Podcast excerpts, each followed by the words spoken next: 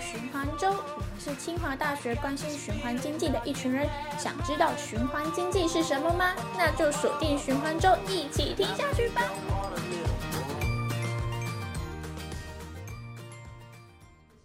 大家好，我们这里是循环周，那我是 Andrew，今天很高兴邀请 TA 来到我们现场，我们就马上交给 TA 先介绍一下春池是在做什么样的事情，跟一些你们的故事这样子。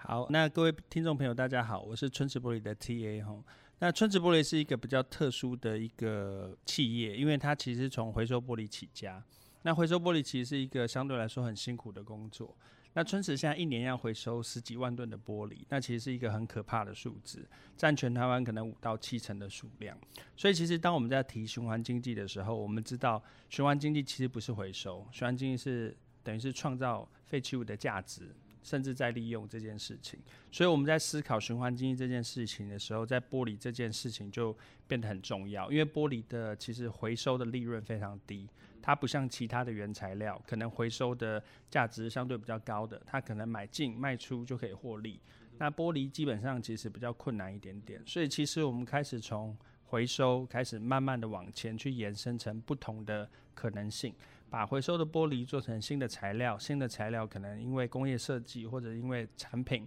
把它变成是有价值的一个东西在市场上流通。那甚至是后来有新的商业模式，甚至是新的空间，都用这个玻璃的循环经济作为载体来往下去走。嗯，可能嗯，刚刚有提到低利润这件事情嘛？那有没有因为这件事情衍生出来的，就决定想要解决的问题跟就是中间的一些故事这样子？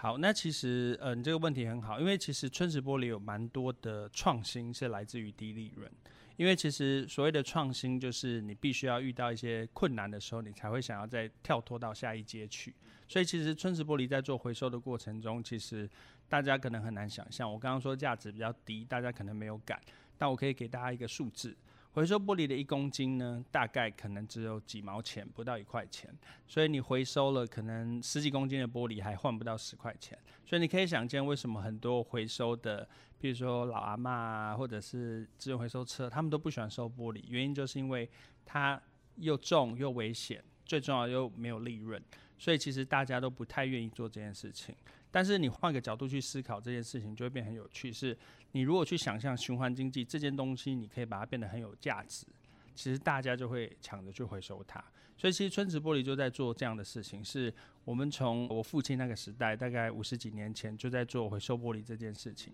然后慢慢慢慢慢慢的延伸到我们后面，就是把回收玻璃变成是高价值的材料。那这个材料可以运用到很多的产业，不管是建材，甚至高科技业。甚至是一些玻璃陶瓷业都可以使用，那这些材料就变成有价值了，所以我们就可以延伸出好的产品。那这个产品最后最后还是会变成服务，那服务就会变成是接触到很多消费者，像我们有一些新空间，像光工厂或者是春市，在新竹动物园旁边的一个新空间，某种程度上都是在做这件事情，是我们希望让循环经济可以回到我们的生活当中，而不是一个好像很好高骛远、一个学术的一个词这样。所以现在大部分的回收，就是你们尝试透过后面的价值的加成，让前面的回收它的价格能够提升吗？还是说你们怎么解决前面的问题的？好，那因为其实蛮特殊的，就是你刚刚提到，我们其实把我们的 business model 分成四个象限，第一个象限是回收，第二个象限是材料，第三个象限可能是因为制成或设计变成产品。那第四个就是服务，所以其实当每一个东西在 create value 的时候，你最后回归到我们的源头，你的回收的确是可以用比较高的价格去做回收，所以这也是我们很努力在做的事情，就是我们其实在讲，不管是从服务创新，或者是循环设计，甚至是材料开发，某种程度上都是为了带动前面这个所谓的回收这件事情，可以让它变得是比较流畅，而且是大家愿意去做的一件事情，所以其实。春池玻璃跟其他的企业比较不一样，是我们的源头其实就是从回收开始。那回收开始的这个过程，就等于是受限，是我们用的材料就是要用回收的材料。这个有好有坏，好处就是说，我们其实企业的 DNA 就是循环经济。但是你可以想见，如果是另外一个企业，它有可以选择，他可以选择原生材料或者是回收材料的话，他最后可能还是会去看市场的接受度还有价格。所以其实对春池来讲，它是受限的，但是这受限的过程反而是让我们做出很多创新的可能。因为我们之前从一些资料，我们发现说，在走向这个产业的过程中，玻璃它有遇过一个萧条期嘛？那这是什么样的契机让你们扩大到你们现在，包括现在建材，然后还有一些呃工艺艺术品的领域里面？嗯哼，其实我们刚刚提到循环经济，还有提到我们比如说玻璃的价格这件事情，其实它是联动性的。其实循环经济重点的关键字。其实不在回收，也不在循环，而在经济这两个字，就是供需。所以其实春池这四五十年来遇到蛮多的问题，是供需不平衡的状态。是你可以想见，我们每天都在处理这些废弃的玻璃，但这些废弃的玻璃可能会没有去处，就是没有需求。所以我们春池就被逼着要再创造需求。所以其实我们大概遇到两个比较大的一个困难哦。第一个困难其实就是像绿色玻璃瓶，因为绿色玻璃瓶其实蛮多是进口的。像是可能海尼根啊，或者是一些国外的啤酒厂，它进口进来。那台湾的工厂比较少做绿色的，有，但是比较没有那么多，就会变成供需不平衡。因为它绿色的玻璃本来可以再重融成绿色，但是因为台湾的市场没有要做这绿色的瓶子。所以某种程度上就遇到一个很大的困难，那这个困难就是没有办法再循环到原来的去处。所以那时候我们就用材料开发的角度，把它做成一个叫做亮彩琉璃的建材。那这个建材可以取代石头，那我们就不用再去开采矿物。那再举一个简单的例子，是差不多在二零一二年左右，一零到一二年左右，我们遇到另外一个非常非常大的困难是 LCD 玻璃。那 LCD 玻璃其实就是我们手机面板或者是你的电脑萤幕的这种玻璃。那这种玻璃其实某种程度它的成分，如果你以材料科学的角度来看，它其实是很不一样的一个成分。那这成分其实就变成是它本来的循环链没有办法去循环。比如说，可能本来瓶子玻璃再做成瓶子就好，但是那种面板玻璃没有办法再变成面板玻璃的原因，是因为它可能是因为源头的要求，或者是最后的规格。它没有办法去使用它，那就变成是我们遇到一个困难，是在我们的工厂里囤积了非常非常多的玻璃，可能有三到四万吨的玻璃在我们的工厂里面，所以那是一个非常非常大的压力。所以我们那时候就想说，为什么可能本来的循环不愿意去使用这个玻璃？原因就是因为它有含了一个非常特殊的成分，叫做氧化铝。那氧化铝其实是一个高熔点的材料。那这高熔点的材料就变成是说，其实一般的玻璃厂就会觉得，我不想要提高我的窑炉的温度去溶解这种玻璃，所以我们那时候就换了一个思维，就说，好吧，那我们就把它做成一个防火的建材。那是不是可以把这材料的缺点变成优点这件事情，然后再把它做成是一个可以到市场上去，可能很容易流通的建材去使用，那就可以创造这个循环经济的价值。所以，其实我们在这整个过程中，在讲供需这件事情，其实是很关键的。就是循环经济它可能不能只有供或需这件事情，它是两件事情要平衡，就是一个 close loop。那这 close loop 其实有。非常非常多的困难要去解决，但是春池也是因为非常专注在玻璃这个材料，然后我们一点一滴的去改善它，然后去做到我们最后的循环经济。方便岔开一下话，就是说在玻璃的需求面上面，现在最大宗的呃需求是哪里？呃，玻璃的需求其实蛮多的，因为玻璃它本身就可以是无限制的重融。那其实我们在讲循环经济，其实很多人会以为用回收材料就是循环经济，但其实那不完全是对的概念，因为我相信 Andrew 你也知道，就是循环经济我们会看的叫做 LCA，就 Life Cycle Assessment，就是这个东西如果用回收的材料做出了一个新的产品，这个产品最后没有办法回归到循环系统，它其实是多创造了一次废弃的废弃物。所以这件事情就是要避免，所以我们那时候在想，就是说玻璃它本身就是可以无限循环的，所以它的玻璃可以无限重融，变成同质的玻璃，因为它是无机材料，它不像塑胶或者其他有机的材料是每次的回收都会降级，它是可以一直保持它百分之百的特性。所以其实那时候我们就想要用这种特性去创造出一些系统。所以你刚刚问到的问题是，现在的玻璃其实有很多还是回去做成玻璃。不太会说变成说其他的产品类型，然后变成说你很难回到原本的那个起点。如果以我们做的产品，我们都会想办法让它回去了。但是的确，玻璃材料它可能比较低阶的使用，可能会用到沥青柏油，可能就比较降阶的使用，那那些就可能比较难回去了。当我们在讲玻璃的材料会运用到两个特性，就是物理和化学的特性。如果它物理的特性逻辑上不管怎么样使用，它都可以变成砂。所以其实你看沥青柏油这些都会使用，但是它可能就比较难回去变成玻璃。所以我们基本上就是会希望它是高阶的使用，然后再来再慢慢，除非是无法分选才变低阶的。嗯，所以回到刚刚提问，所以现在大部分大众还是回到它过去的对状态，对对对，玻璃的状态。那只是说它的形状可能不一样了，或者是特性不一样，但还是回到玻璃。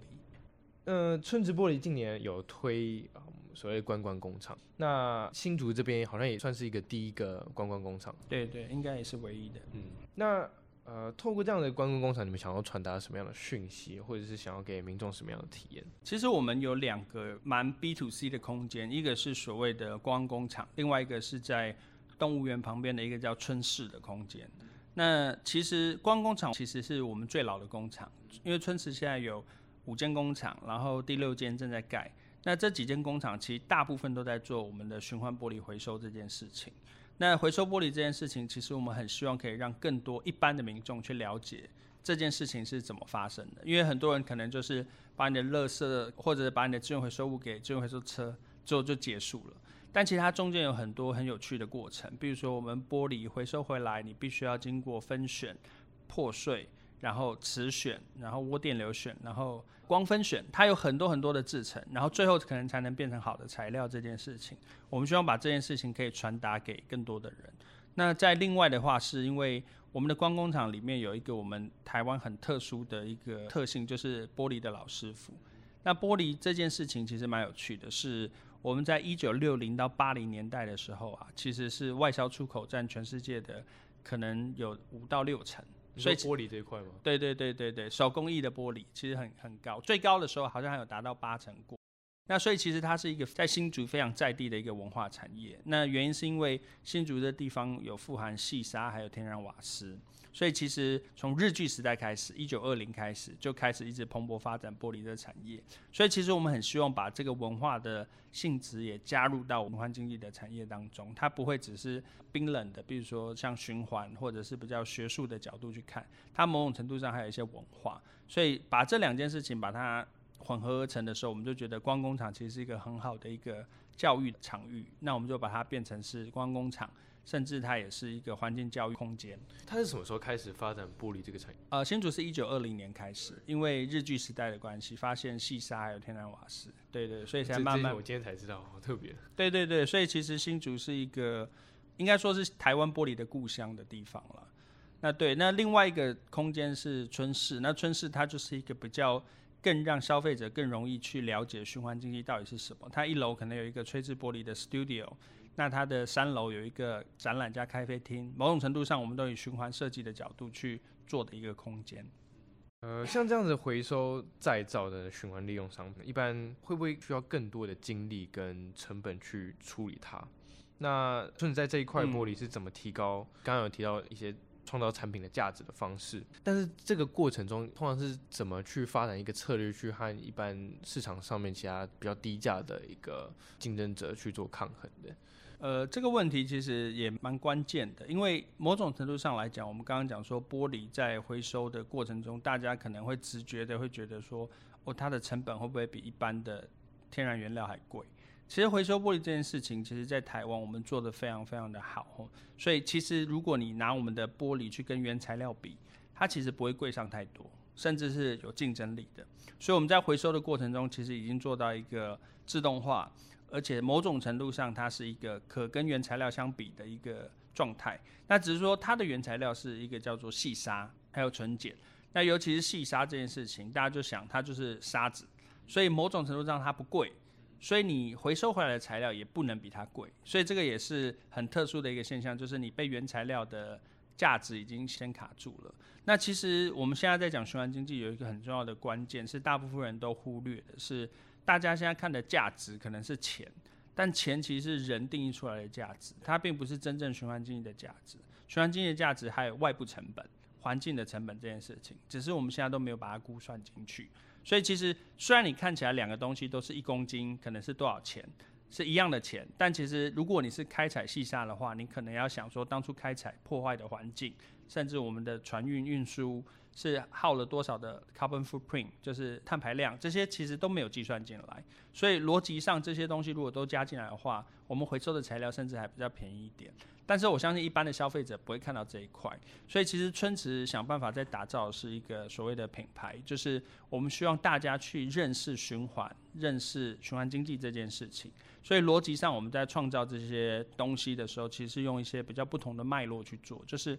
我们附加了工艺，我们附加了设计，我们附加了一些新的可能性，让春池玻璃最后的产品是在市场上被大家喜欢的。所以你刚刚提到一个关键，就是，诶，如果是一样的东西，都是杯子，那为什么我要用循环经济的材料做的杯子？为什么不用一般的杯子就好？这的确是一个很大的问题。所以其实我们现在想办法用一些品牌的方式，让大家去了解说，其实循环经济或循环设计也可以具有美感、具有设计，甚至还关怀到。环境，甚至是我们整个永续的概念，都可以包含到这个产品里面。所以，其实我们的做法不是比较类似这样的做法，等于是切割出自己另外的一个客群跟市场在那边。没有错，没有错，没有错。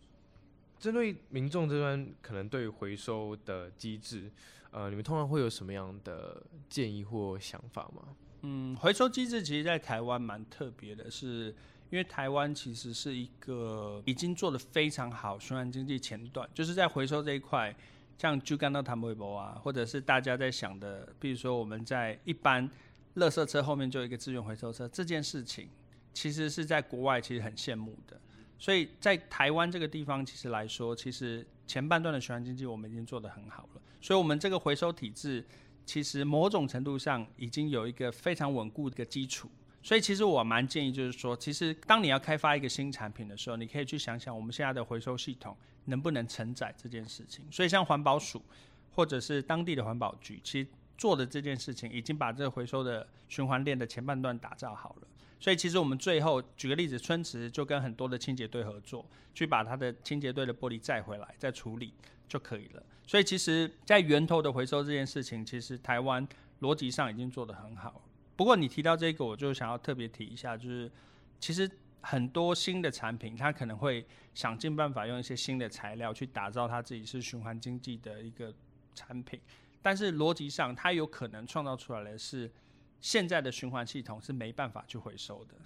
你听起来可能很环保，但是它在现在的回收系统里面可能根本就是不能被承载的，那可能就会变成我们环境的一个很大的。问题这件事情，指的是说会不会是像有一些可生物分解材质，可是它到最后因为没办法回收，变成说它全部都拿去焚化厂？对，其实你提的很关键，这个就是生物可分解这种材料，逻辑上可生物分解还有会不会生物分解，这是两件事情。所以逻辑上，譬如说像有一些材料，它可能是号称生物可分解，但是在台湾的循环系统里面，它并没有会拿去做堆肥的这个循环系统。所以它可能只能选择到焚化厂，那或者是到塑胶的回收。但是当这个材料跑到塑胶回收，会毁掉整个塑胶回收的系统这件事情，这个就变得很严重，因为它的成分会比较没有办法好好的去，比如说塑胶的分类可以变得更好，它反而变得更复，甚至是有害处而无益处。所以这件事情就是从 LCA 的角度，就 Life Cycle Assessment 去思考这件事。嗯，我觉得最后一个人稍微简单，能不能够请 TA 跟我们分享一下，可能春池近期还有一些远期的计划，那可能还可以分享对于春池这部分，，TA 这边有什么期待？好，那其实我觉得，因为现在在讲循环经济，也很很高兴，像清大啊，或者是像成大，其实都有循环经济的社团。我觉得这件事情其实跟过去几年来讲，已经是很不一样了，因为其实循环经济是一个相对来说。很有意义的社团，但是其实一般人其实没有办法可以很轻易的理解。那我觉得循环经济很多人会误会，就是所谓循环经济就是环保，但其实循环经济的环保只是它的副作用之一。因为循环经济逻辑上它是一个全新的体系，那这个体系逻辑上可以帮助上环境，可以帮助到社会，帮助到人。所以当我们在讲循环设计的时候，其实只要考虑到。一般的人、消费者、社会还有环境这三件事都达到的时候，就是我们现在讲的 ESG。逻辑上，你就是循环设计，所以你可能不只是材料，不只是回收，你有可能是所谓的新的商业模式，比如说租赁或者是共用，甚至是租借模式，都有可能是循环经济很好的新的可能性。所以，其实我觉得在未来。我觉得非常多的，比如说像清大的循环经济社的这些人，或者是了解循环经济的这些年轻人，很有机会可以再打造一些全新的新的可能性在循环经济这一块。我自己是抱蛮大的期许。那但在春池自己呢，我觉得我们还是会非常专注的在剥离这个本业。原因是什么呢？原因是因为其实大家知道循环经济的现在的状况，其实叫线性经济，就是开采。然后制造，然后使用丢弃嘛，这是线性经济。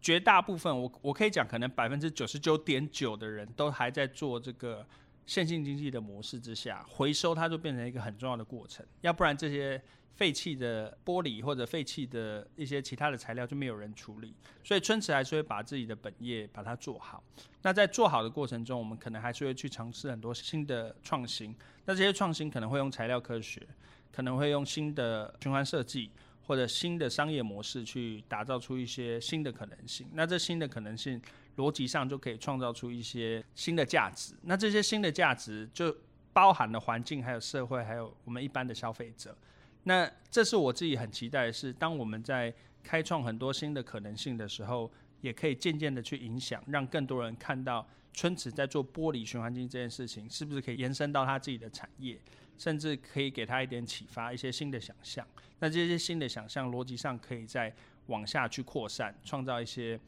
大家都往循环经济这个方向走。这是我自己最期待春池未来能做的事情。那我现在有一个问题了，就是像是建材这一块，嗯，在春池整体的算营收或者整体的产品类型，它占最大宗吗？呃，它占百分之二十五左右。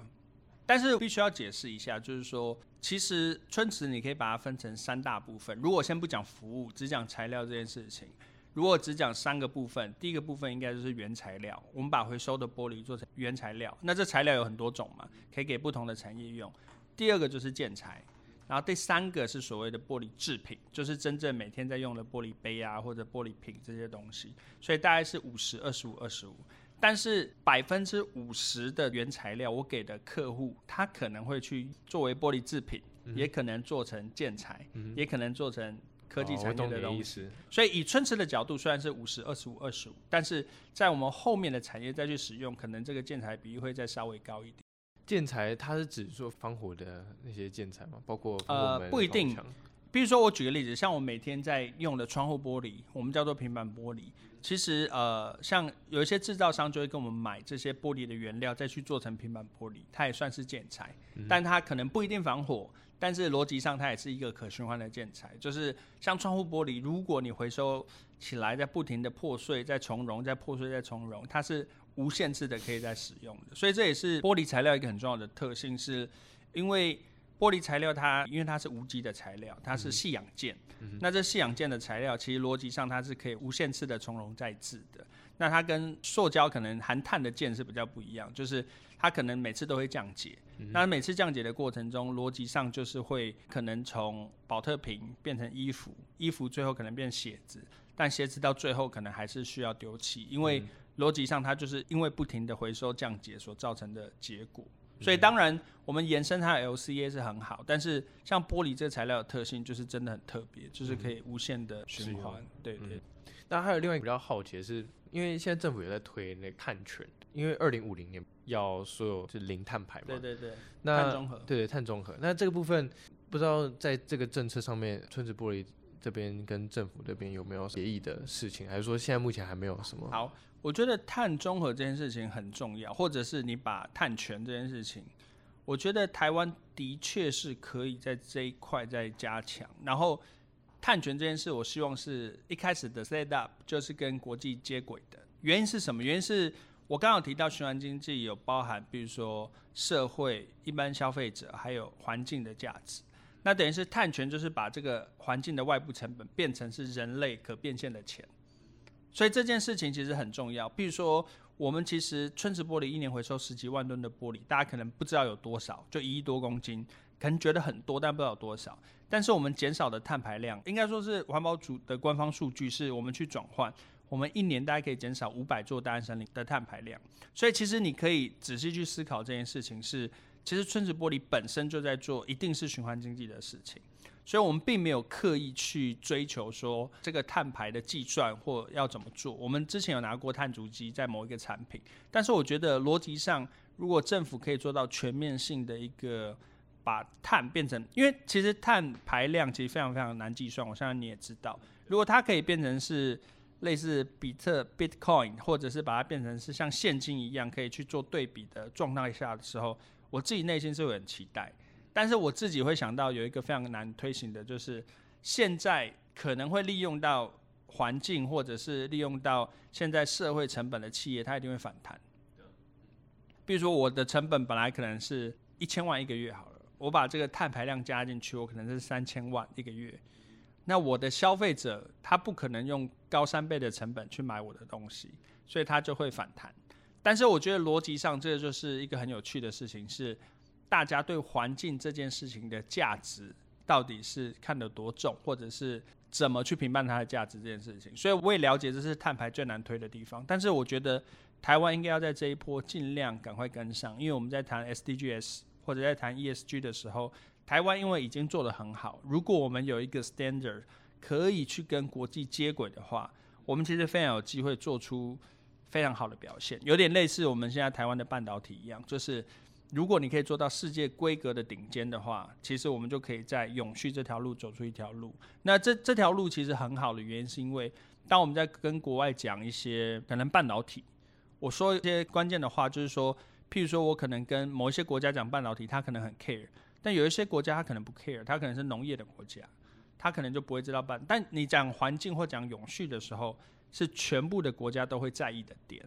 就像健康一样。所以我其实蛮推荐政府可以尽量往这个方向去走。嗯哼，因为我上次去访那个优乐地.然后他是就有人也是永续顾问的公司，嗯嗯、那他那时候提到说碳权呢，好像是如果你降低多少的话，为了你降低的部分，你可以贩售这个碳权资格这样子。对对对。那你会怎么预见说春池之后未来可以跟这样子的模式？这样讲好了，因为其实这个碳权的定义不会是由春池去定义它，但是我知道我们在做循环回收这件事情，已经是在减少碳排，所以这件事已经是我看的点，并不是说我可能要怎么去用这个碳排去获利，而是我每天 daily 就在做，所以我才说春池在做的事情，其实循环经济其实我们的 DNA。我们并没有特别去强调它，但是我每天在做的事情就是在做可能对社会有减碳或者是循环经济的价值这件事情。所以，当政府如果能把这件碳排的减少量把它变现化，我觉得对春池会是非常非常大的帮助。比如说，我可能回收一吨，比如说我那时候有计算，我们大概一年回收一亿多公斤的玻璃，大概也可以转换成接近两亿公斤的碳排。那如果这两亿公斤的碳排可以再把它变成是所谓的现实价值的，不管是金额或者是钱的时候，这件事情就会变得很有意思。是我们这个逻辑或者模式，其实很有机会再创造更高的营收。那这个营收其实是因为我们保护环境所造成的营收。但这件事情就是真的要，其实我觉得政府它有点难推的原因，就是说它不知道怎么去定义这个标准值。嗯哼，我是觉得说未来有两个趋势，一个是。界定到底碳排多少的这种企业，对对对。然后另外一个是说如何就是把这个碳，因为有这样的省下碳排，对对，就是有这个经济系统之后，更重要的是说我可以怎么把这些多余的碳排可以去转换，能透过补碳的一些技术，等于变成未来的一个，因为是比特币的挖矿机的感觉，所以就是变成说一边有人去省下碳。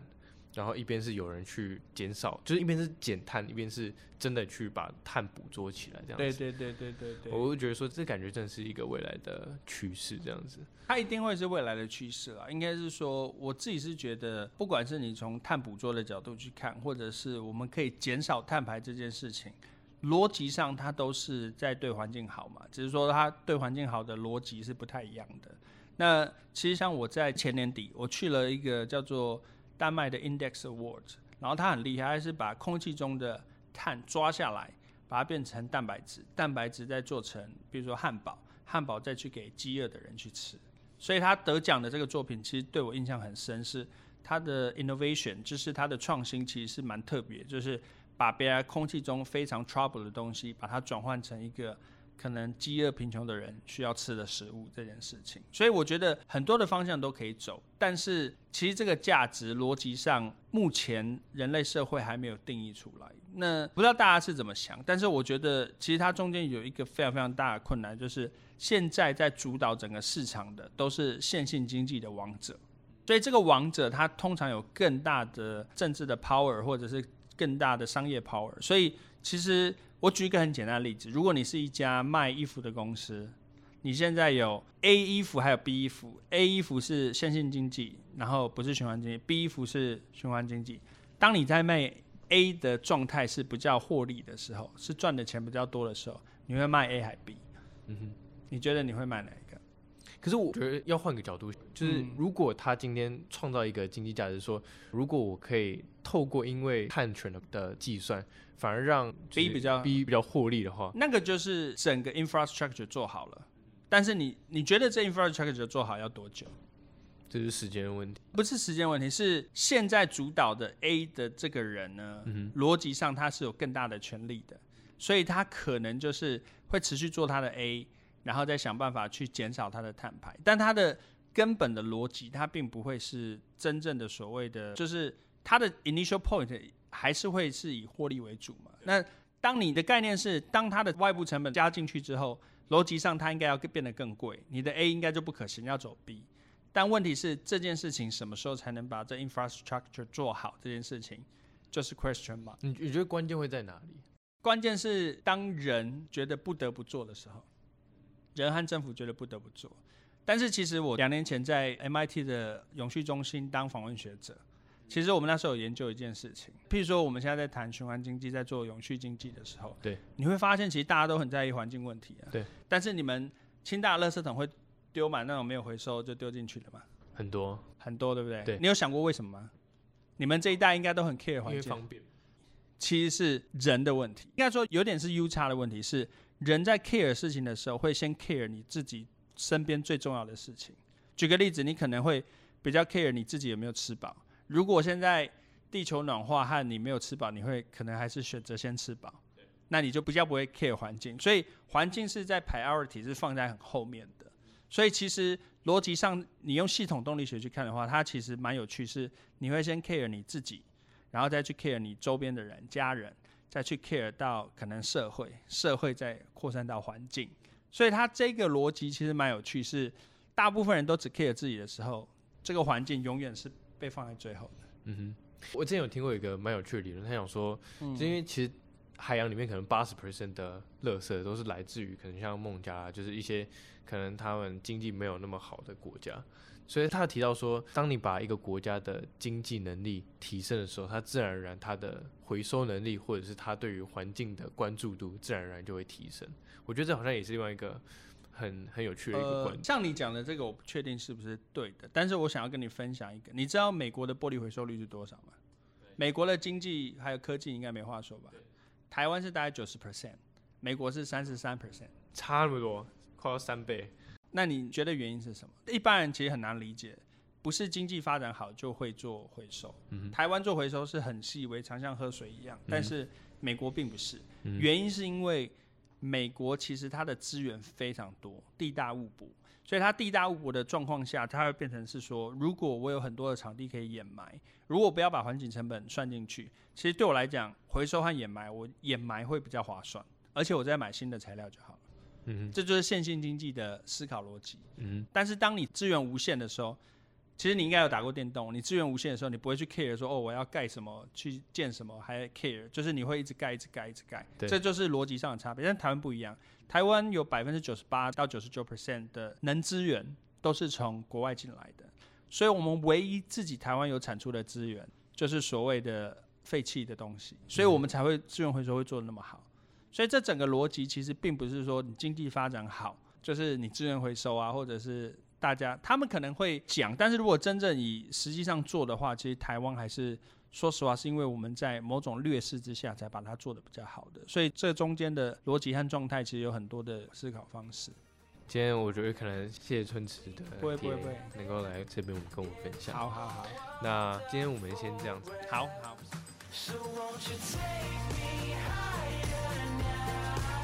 show me the way.